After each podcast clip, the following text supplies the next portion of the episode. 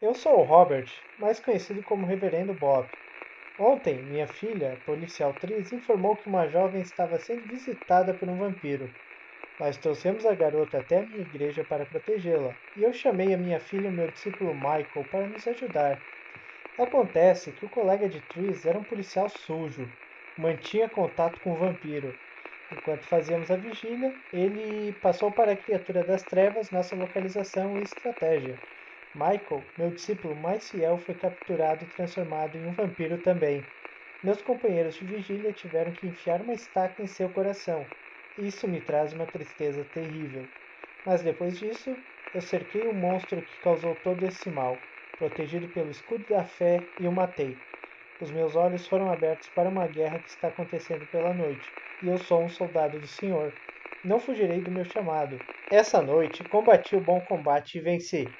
Bem, digamos que foi uma vitória amarga, mas ainda há muito o que fazer. Você já me conhece. Eu sou o Dr. Shawn Menendez. Antes de ser neurocientista, minha área de atuação e estudo era simbologia e o oculto. Mas em toda a minha carreira, eu não tive uma experiência tão marcante quanto a desta noite. Minha sobrinha estava sendo, como eu posso dizer, servindo de alimento para um vampiro. Sim, um vampiro. Noite após noite, a criatura visitava e consumia um pouco mais sua breve vida. Mais cedo, seu pai me pedira por ajuda e assim o fiz. Ele era irmão de minha falecida esposa Claire. E assim como ela, agora ele também jaz morto. O pobre Giancarlo foi alvejado por aquele policial traidor. A única parente que me resta é Gabriela, que fugiu desesperada após despertar como uma criatura da noite. Eu preciso encontrá-la, é claro, e isso tudo me faz pensar ainda mais em Claire.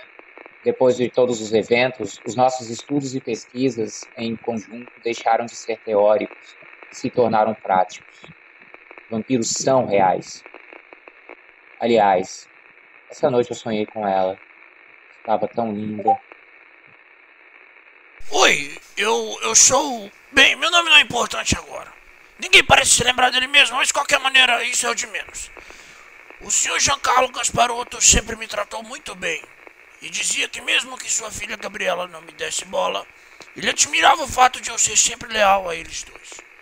Acontece que essa noite eles foram assassinados. É, bem, na verdade, a senhora Gabriela, sei lá, voltou à vida, não exatamente dessa forma. Mas eu sei que ela está diferente, tem presas e corre sobre as quatro patas. Mas isso também não importa. Eu queria procurá-la, protegê-la e dizer que tudo vai ficar bem. Agora eu preciso ajudar a policial, Tris. Ela pediu para colocar os corpos do senhor Giancarlo e do policial Joel na viatura. Parece que vamos forjar um acidente, jogando o carro de um precipício. O agente federal mandou a policial cancelar os reforços e a ambulância. Tínhamos que nos desfazer da cena do crime, afinal as balas naqueles cadáveres são das nossas armas. Ninguém acreditaria nessa história sobre vampiros. Meu nome é John Smith. Eu sou agente da CIA. Eu acabei de receber uma ligação do próprio vice-diretor da CIA. Ele disse que me enviaram um e-mail por engano, com informações sigilosas. Bom, aparentemente o nome John Smith não é tão raro assim como parece. Eu era o John errado. O problema é que, ao me procurar, o general descobriu que eu não havia ido trabalhar hoje. Em uma rápida pesquisa, provavelmente histórico do meu cartão, ele descobriu que eu estava em Los Angeles. E naquele momento, soube que a minha interferência na missão iria custar muito caro. Ele disse que eu estava suspenso, até decidir o que fazer comigo. Teria que aguardar ali mesmo, e que logo que possível ele viria pessoalmente resolver essa situação. Quem nunca ouviu as histórias sobre as demissões da CIA, hein? Seguidas de lixamento virtual, quando alguém, assim como eu, sabia demais.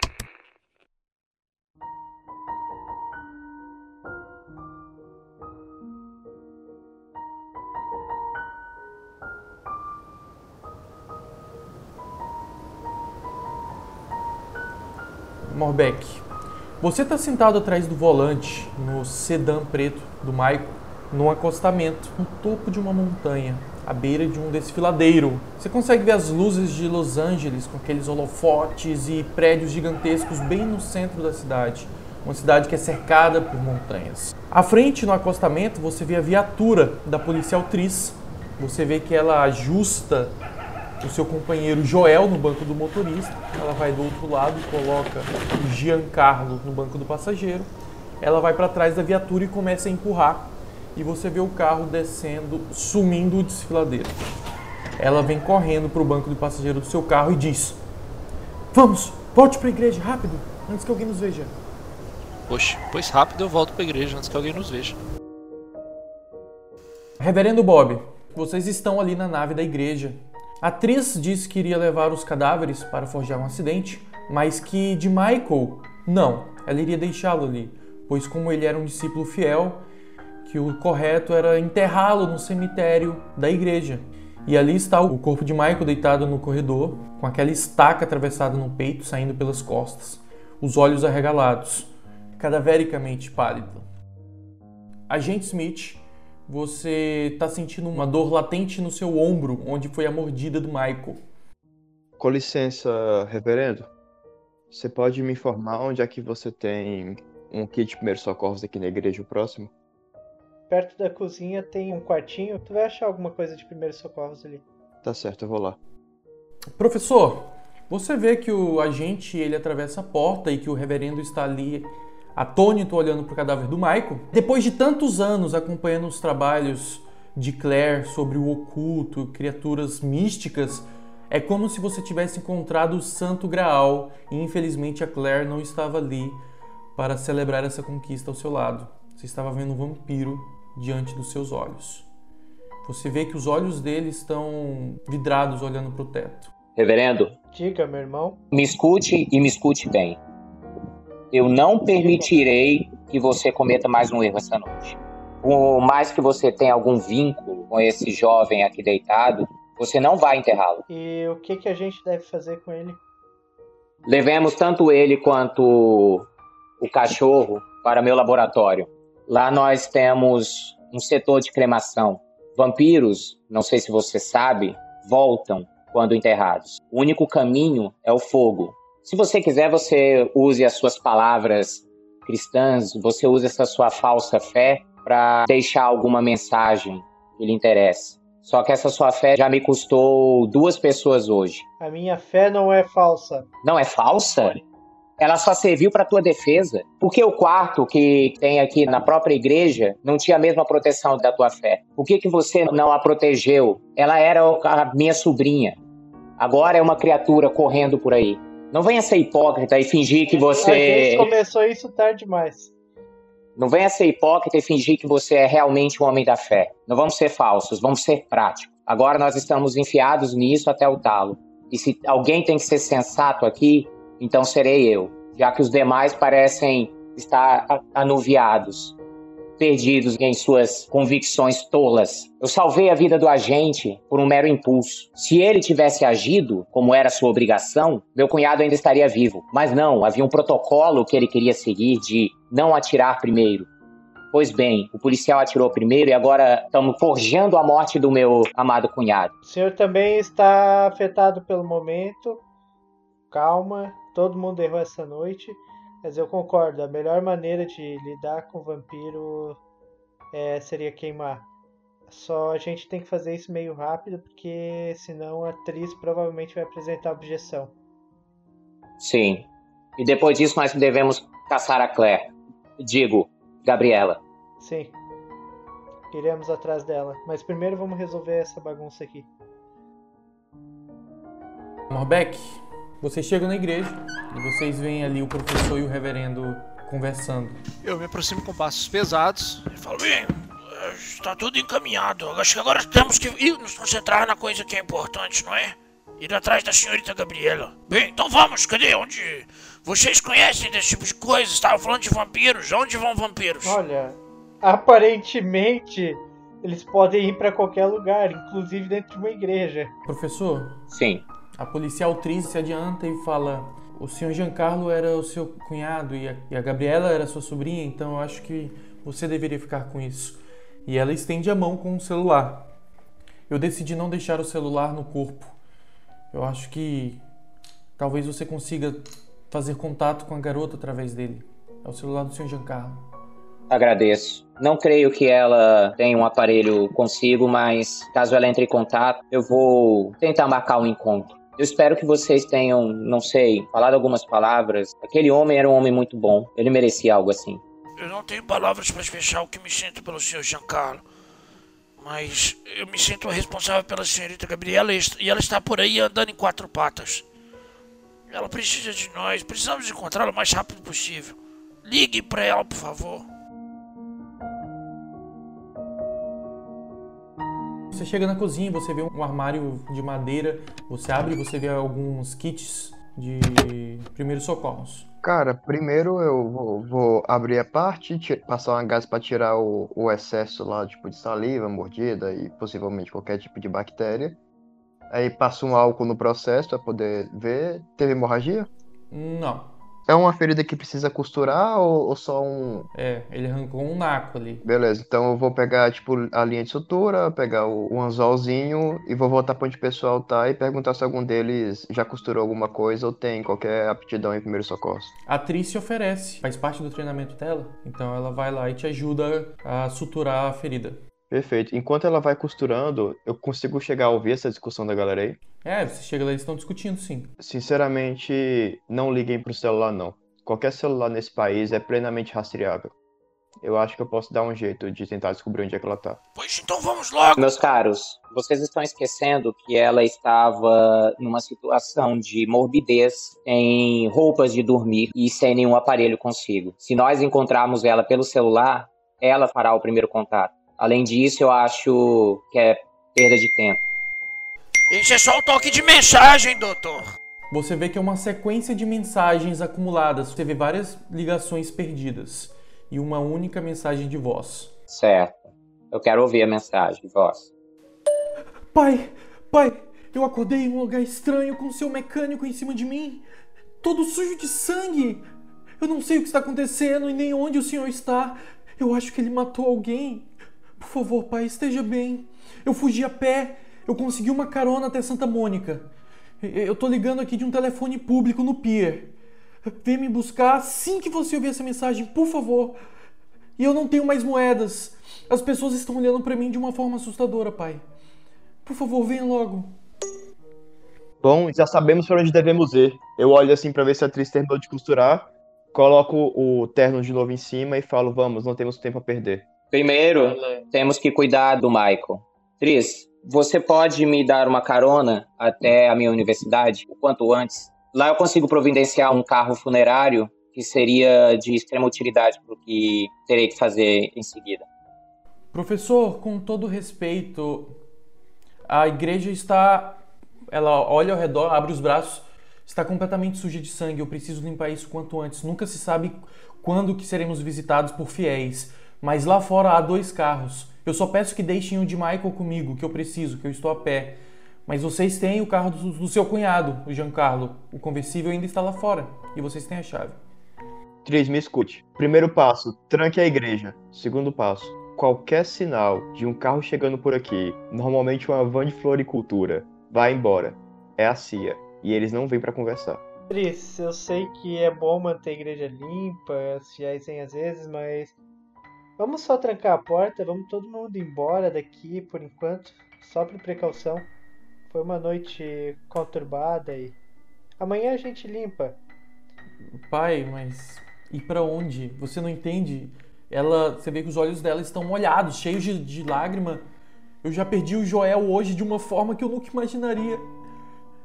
Ele ele era um monstro. E, e, agora o Michael está aqui, o cadáver dele, a, a igreja, a casa do Senhor, está coberta de sangue de pecado. Eu preciso ocupar a minha mente. Não posso me dar o luxo de sair vagando por aí. Eu preciso ocupar as minhas mãos e limpar o templo. Eu abraço ela e digo: Eu sei que é difícil, minha filha, mas às vezes ocupar sua mente pode custar sua vida, como nossa gente aqui falou a Cia, se ela vier, ela não vem para conversar, então, mesmo sendo uma policial, vai ser perigoso para você. Acho melhor, pelo menos essa noite, a gente ficar longe daqui.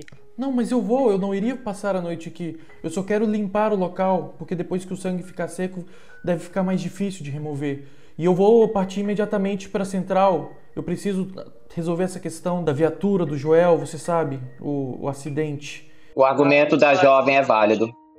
Nesse tempo, eu quero ir lá naquela porta que eu tinha quebrado, respirar fundo e pegar uma estaca no chão. Você vai lá e você encontra um pedaço da porta ali que dá para ser usado como estaca. E você vê na cama, aquela cama branca, cheia de sangue. É, não, com- eu desvio, eu desvio o olhar. Eu tô muito sensível ainda. Reverendo, me providencie um lençol, de preferência azul. Eu vou lá e pego o lençol azul claro pra ele. Nós precisamos ser rápidos. Santa Mônica é perto daqui. Eu vou até o corpo do Michael e eu vou tentar fazer um esquife. Vou tentar ser o mais meticuloso possível. Beto, é, rola aí uma inteligência mais medicina. 10, 10, 7, 1. Na hora que você começa a pegar o cadáver, você repara um detalhe que talvez passaria batido nos olhos de alguém. Você vê que ele está completamente mole, não há nenhum resquício de rigor mortis. Os braços se dobram, o pescoço balança com uma facilidade absurda.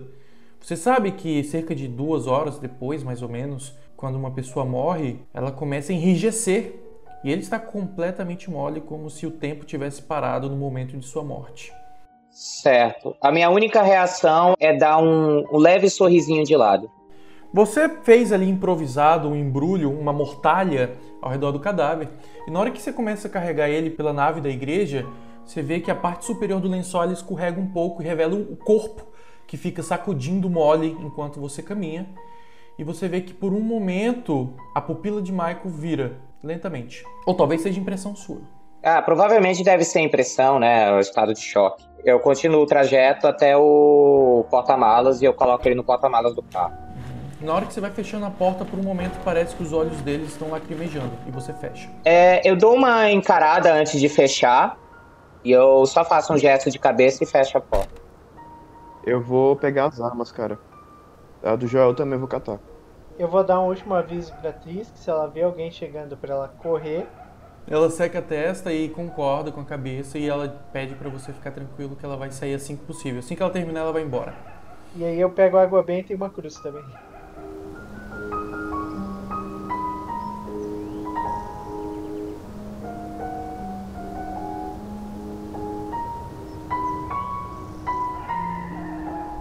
Talvez seja melhor nós deixarmos o cachorro aonde está por hora. Alguns vizinhos daqui da igreja podem ter escutado os disparos. Um cachorro raivoso seria desculpa o suficiente para dar. Talvez seja melhor a gente esconder algumas coisas a olhos vistos. Doutor, com todo respeito, eu vou entrar nesse carro bem aí agora e eu tô indo embora, viu?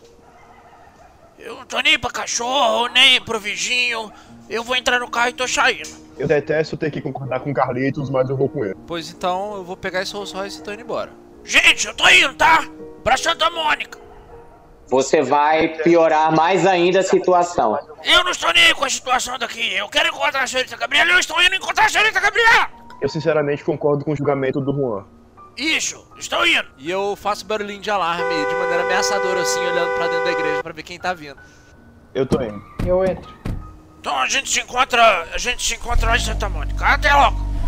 Eu quero chamar a atriz para falar para ela me levar até a universidade. Depois ela segue o rumo dela. Lá de lá eu me viro.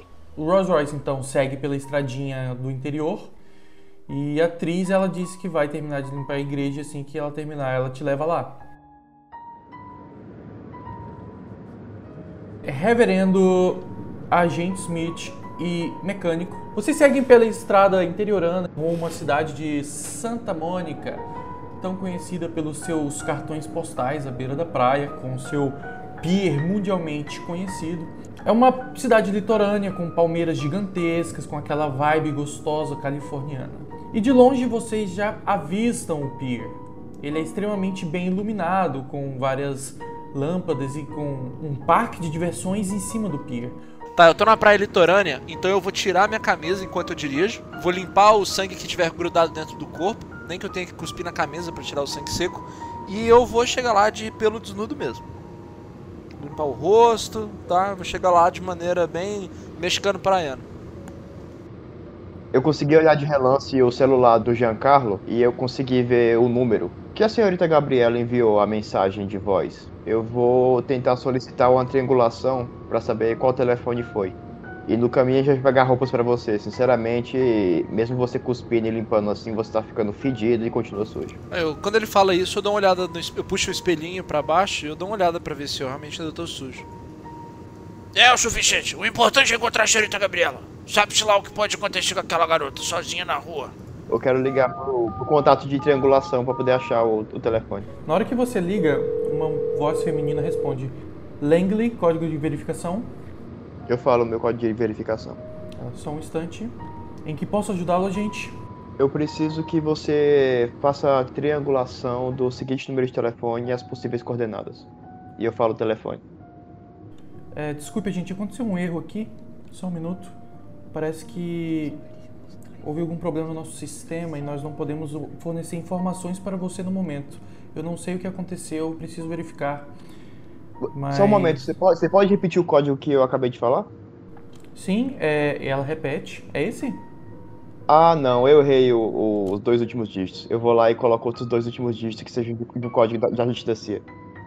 Imagina que o meu código é, sei lá, oito dígitos, certo? Eu pego os dois últimos e mudo, baseado em códigos da CIA que eu já conheço. Porque normalmente oco- ocorre o seguinte: os seis primeiros dígitos é alguma coisa, os dois últimos é relacionado a onde você tá, seu departamento.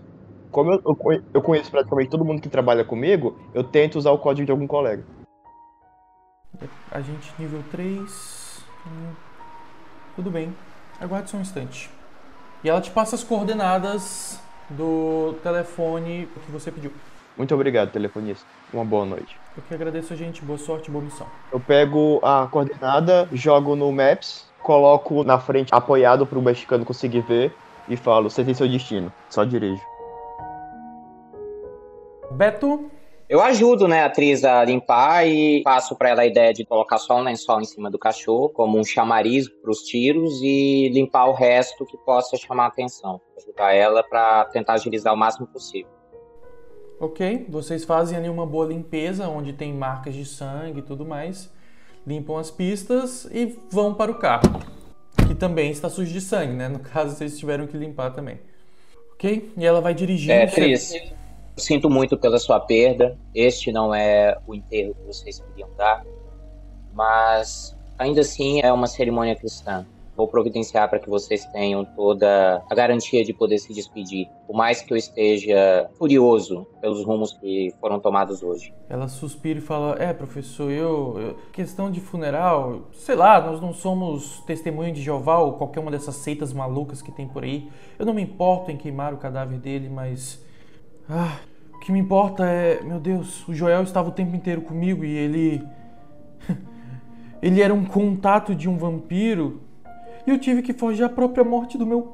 Você vê que ela engole a saliva. E agora eu vou ter que mentir pra todo mundo.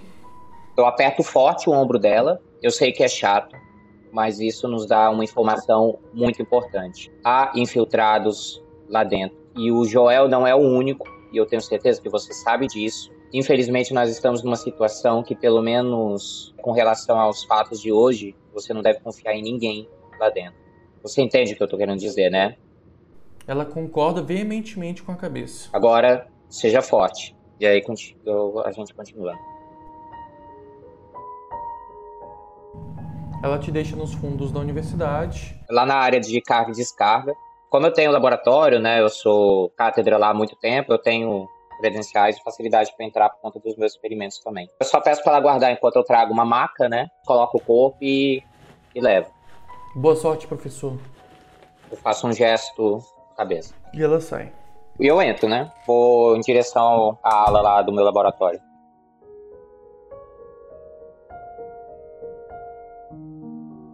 Agente Smith, você recebe a localização e você vê que é realmente no pier. O pier, ele começa com uma grande plataforma sobre a faixa de areia, sustentada por centenas de colunas de madeira. A área é equivalente ao tamanho de um vilarejo. São vários campos de futebol, que seria equivalente àquela plataforma em cima da praia. E há várias construções em cima da plataforma. Inclusive tem parque de diversão, roda gigante, com montanha russa, recheada de luzes neons bem coloridas. Só que o bizarro é que exatamente nessa noite existe uma grande massa de neblina saindo do oceano e cobrindo o pier de Santa Mônica. Eu, quando eu vi a neblina, eu segurei meu crucifixo mais forte. Eu só vou ficar andando devagarinho com o Rolls Royce, procurando ela ou uma cabine telefônica. São quantas horas da manhã? Agora não deve ser mais do que 10 horas da noite. Cara, a coordenada que tá no celular dá exatamente lá em cima. Só seguir. Você ergue o celular com o GPS indicando o local e vocês saem do estacionamento gigantesco, só que vazio, sem carros nenhum. Provavelmente aquela neblina tenha afastado e espantado os turistas. Vocês andam em direção à plataforma e vocês pisam no assoalho de madeira e começam a andar em direção ao corredor. Vocês vão adentrando a neblina, você vê que ela vai se adensando e o ar começa a ficar mais gélido, a temperatura começa a cair e você que está sem a parte de cima da roupa começa a sentir bastante frio mecânico.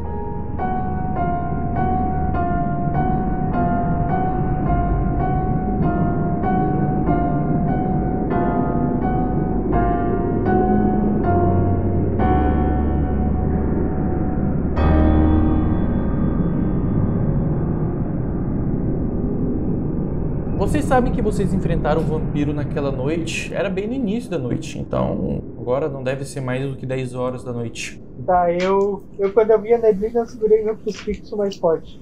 Vocês vão entrar no pier então? A gente tá indo seguindo o GPS.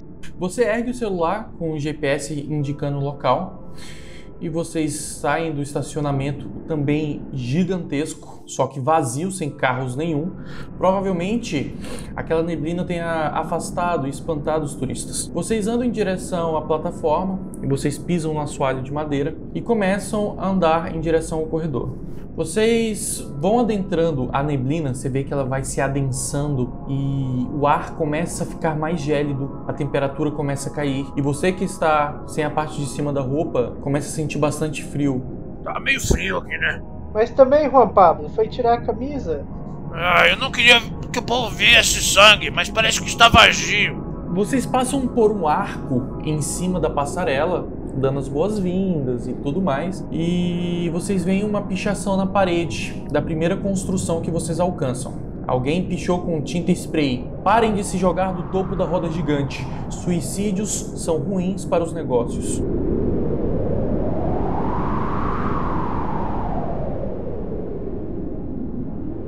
Vocês veem dois jovens saindo da neblina. Você vê que um deles usa uma jaqueta preta com spikes nos ombros e um moicano verde no centro. E o outro vai correndo com um skate na mão e tentando sair dali o mais rápido possível. Eu viro rapidamente e tiro de novo a camisa pra eles não verem o. Viro de costas assim pra ele, tiro a camisa por outro lado, embolo ela na mão e enrolo ela no pulso. Eles vêm na nossa direção, mas eles, tão, eles parecem assustados. Não, eles não parecem assustados, apenas desconfortável com aquela neblina. Eu grito pra eles: Ei, vocês meninos, por acaso vocês viram uma menina por aí de camisola? Eles olham um pro outro com cara de desprezo, deboche na sua direção, mostram o dedo pra você e continuam correndo.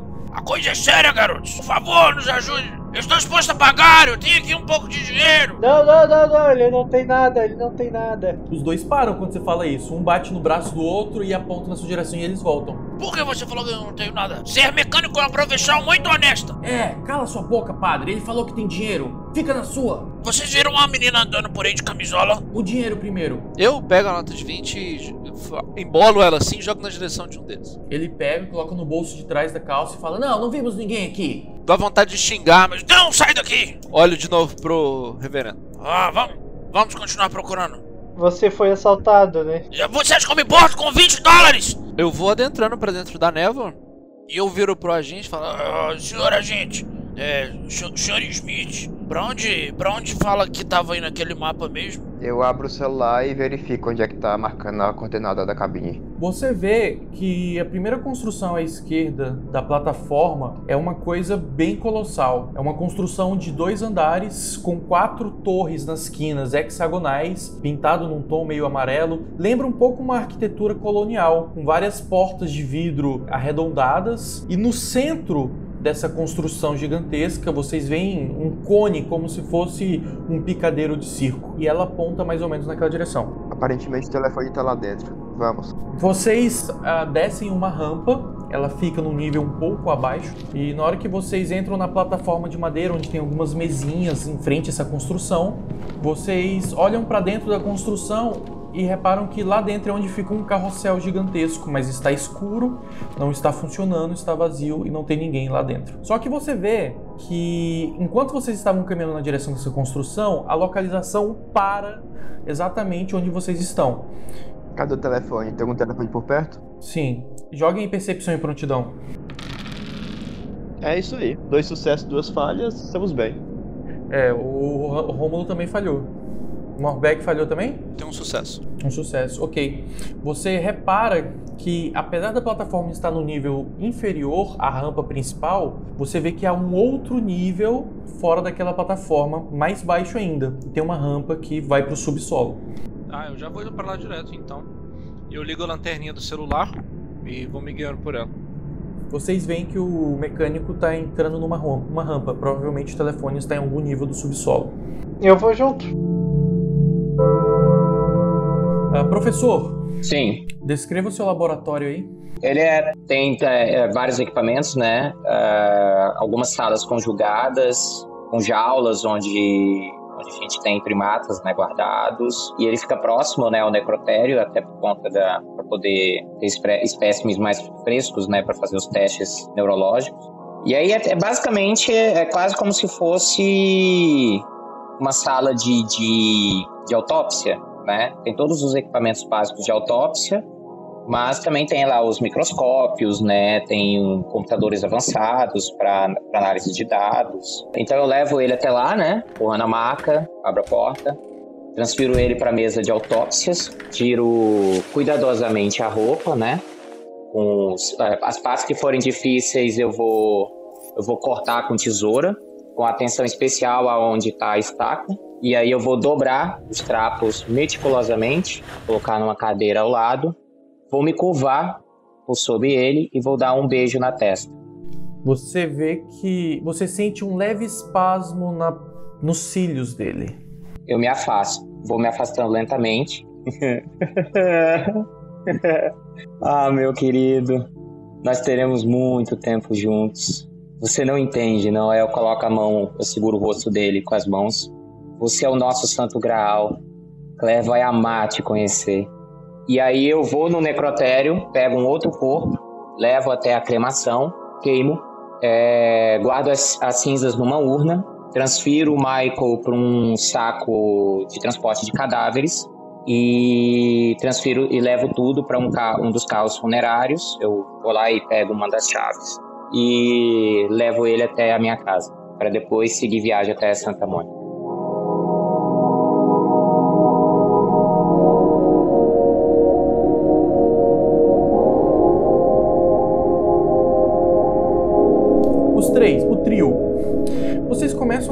Uma rampa e vocês percebem que debaixo daquela construção do carrossel tem, uma, tem um outro local de visitação. Vocês veem escrito Aquarium, um aquário um subterrâneo do Pier de Santa Mônica. Aquarium. E eu continuo descendo. Te- Tem sinal de algum telefone ou alguma, alguma espécie de praça, praça de alimentação, alguma coisa do tipo?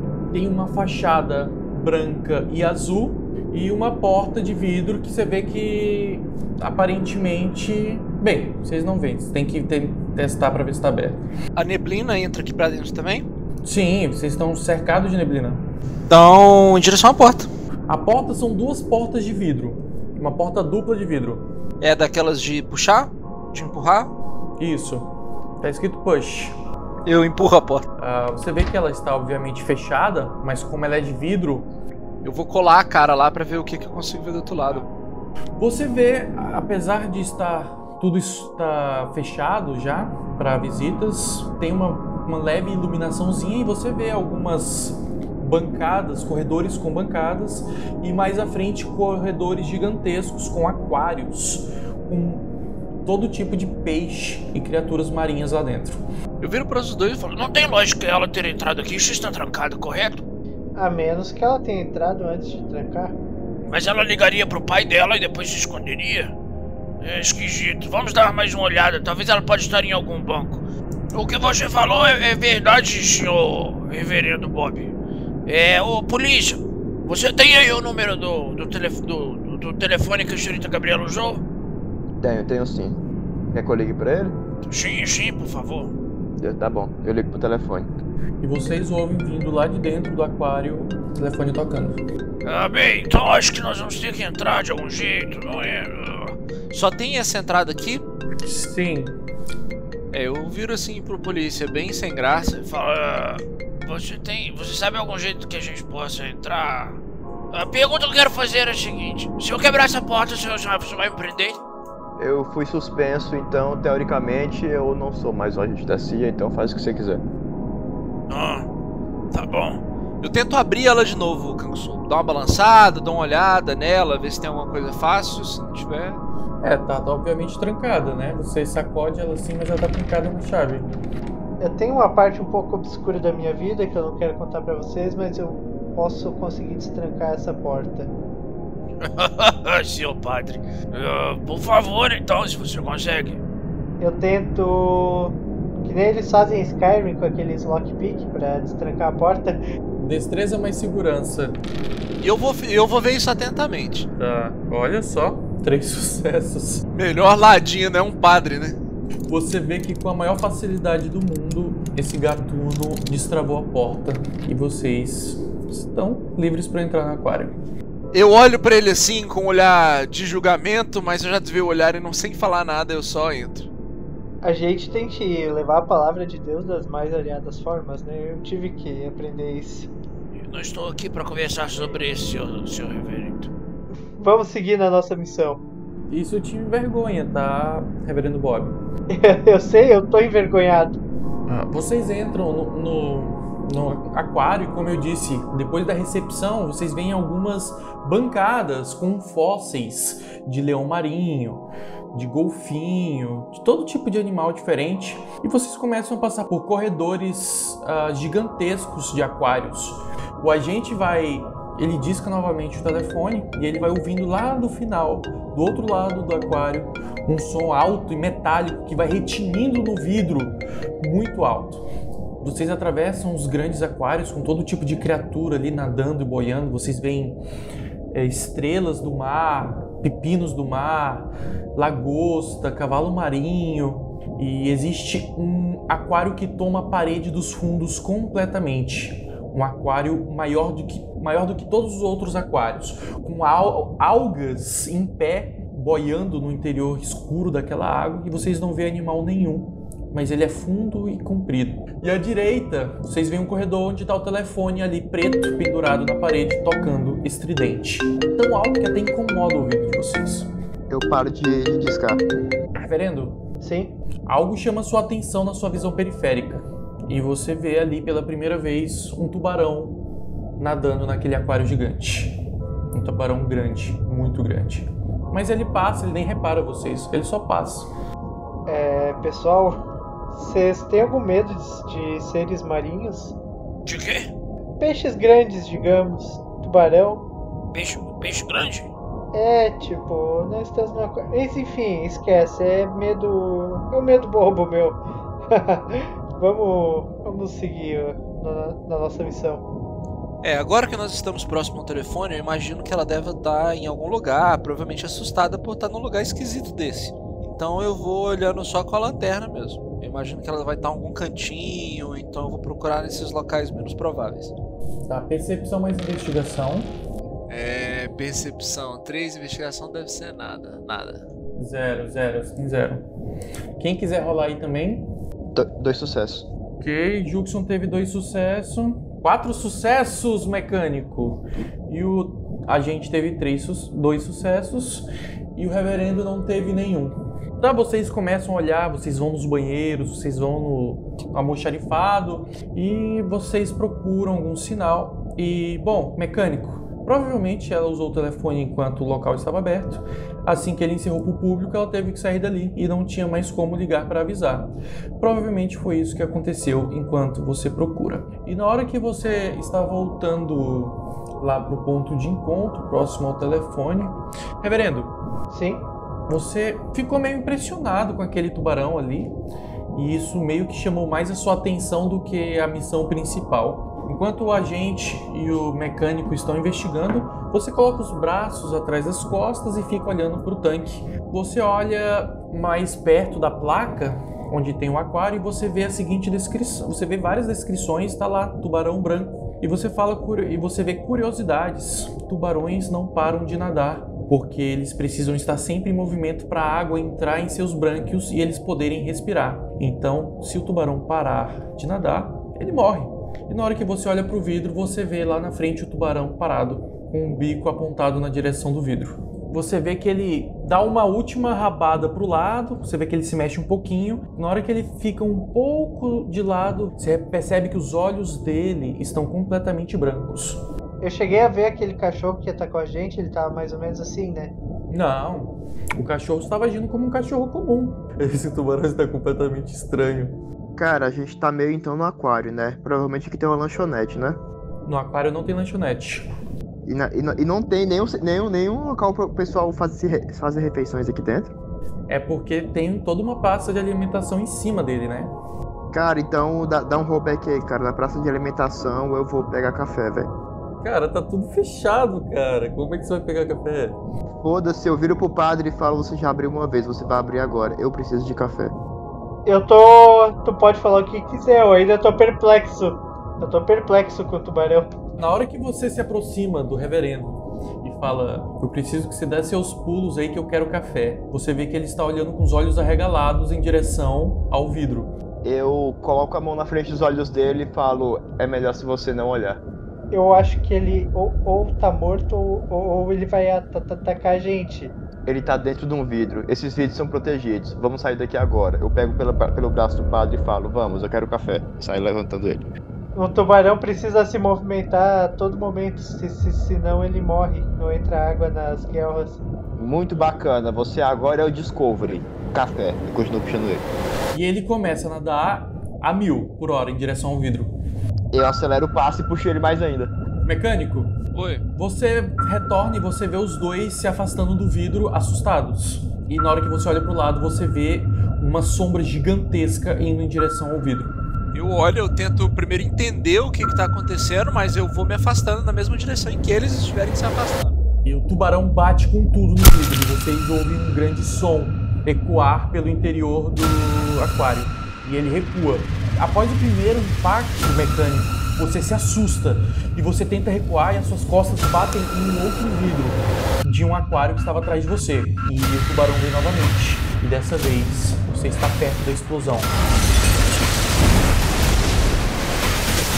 Uma explosão torrencial de água e vidros ela acerta o interior do aquário com toda a força. E reverendo e a gente, enquanto vocês correm, de repente as luzes piscam, explodindo todas as lâmpadas ao redor.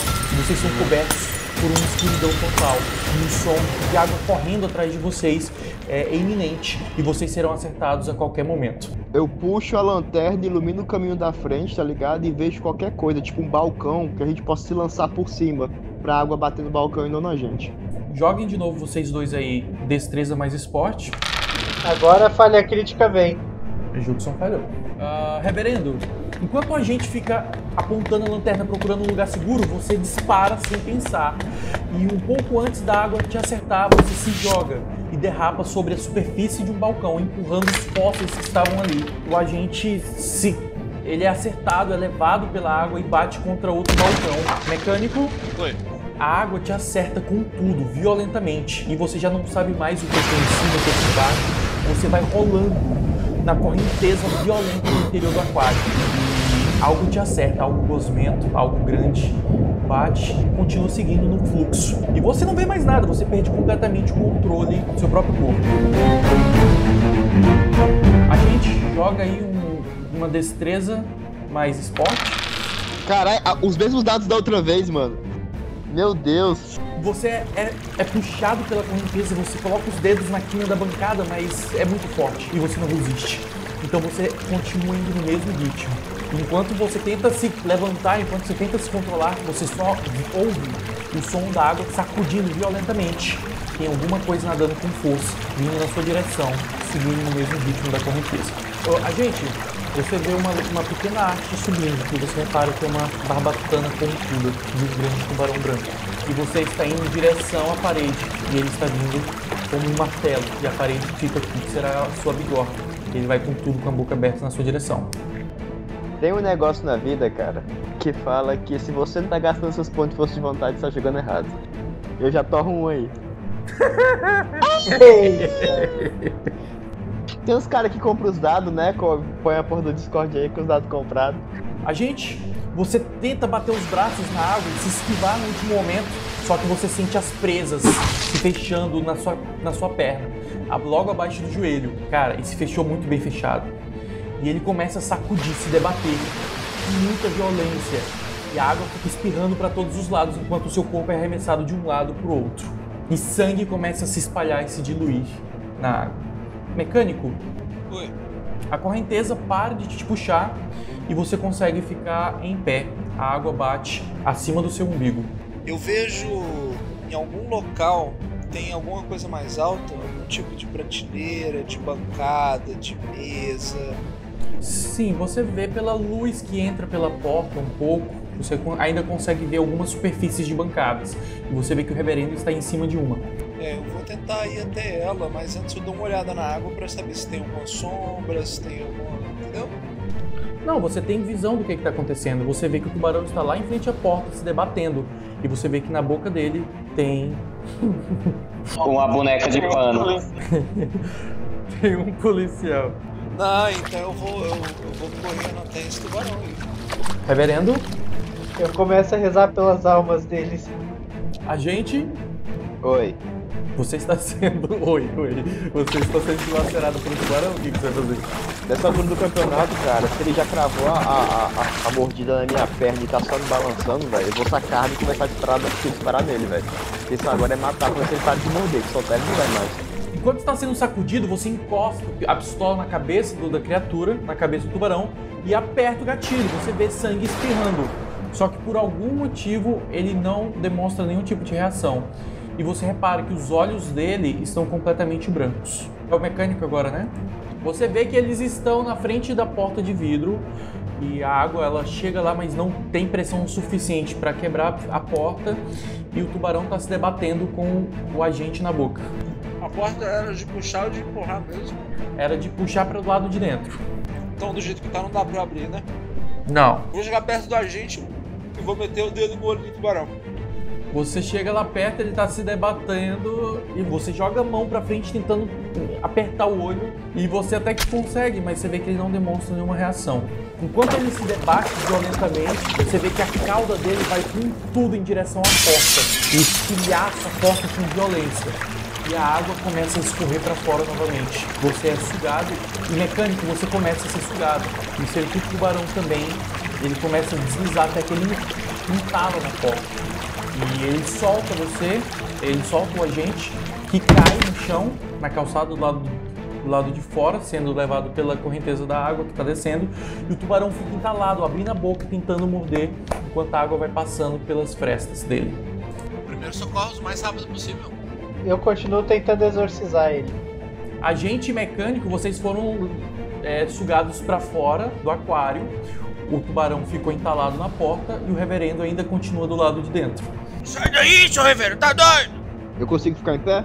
É, se eu vejo ele tentando se levantar, eu falo, Não, não, pera aí, polícia. E eu puxo o meu cinto, tiro ele da calça, aquele cinto clássico de couro marrom, e eu passo onde tiver mais machucado. Onde que ele te pegou? Foi perna? Põe na, na, na panturrilha, tem que fazer o torniquete então no, no, no início da, da coxa. Então eu vou lá e faço um torniquete acima do joelho dele, o mais forte que eu conseguir. O tubarão tá possesso, eu vou ter que exorcizar ele. Eu começo a jogar água benta pra ele, mostrar a cruz, rezar bem alto, em nome de Deus, seja o que esteja possuindo você, saia desse corpo. Você, você ergue seu crucifixo, você faz o teu ritual de exorcismo e o tubarão ele para de, se- de tentar morder o ar e ele começa apenas a se debater.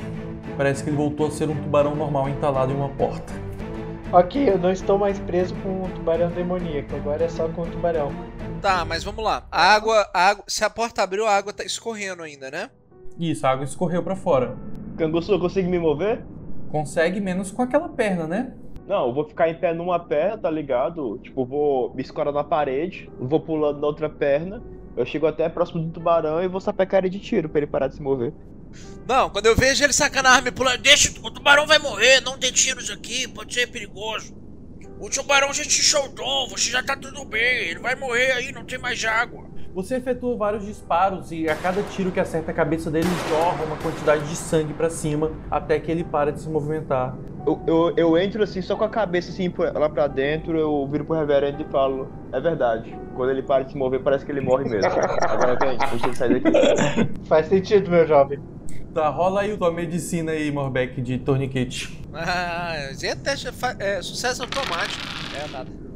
Você faz uma- um serviço bem porco ali, obviamente, você não tem o que é preciso e vocês precisam levar o agente o mais rápido dali antes que ele morra de hemorragia. É, ele passa o braço por cima do ombro de vocês dois, vocês sobem as duas rampas de volta. E na hora que vocês chegam na passarela principal, vocês veem um homem parado na neblina. Professor Sean, você vê o trio aparecendo com o agente todo ensanguentado no meio.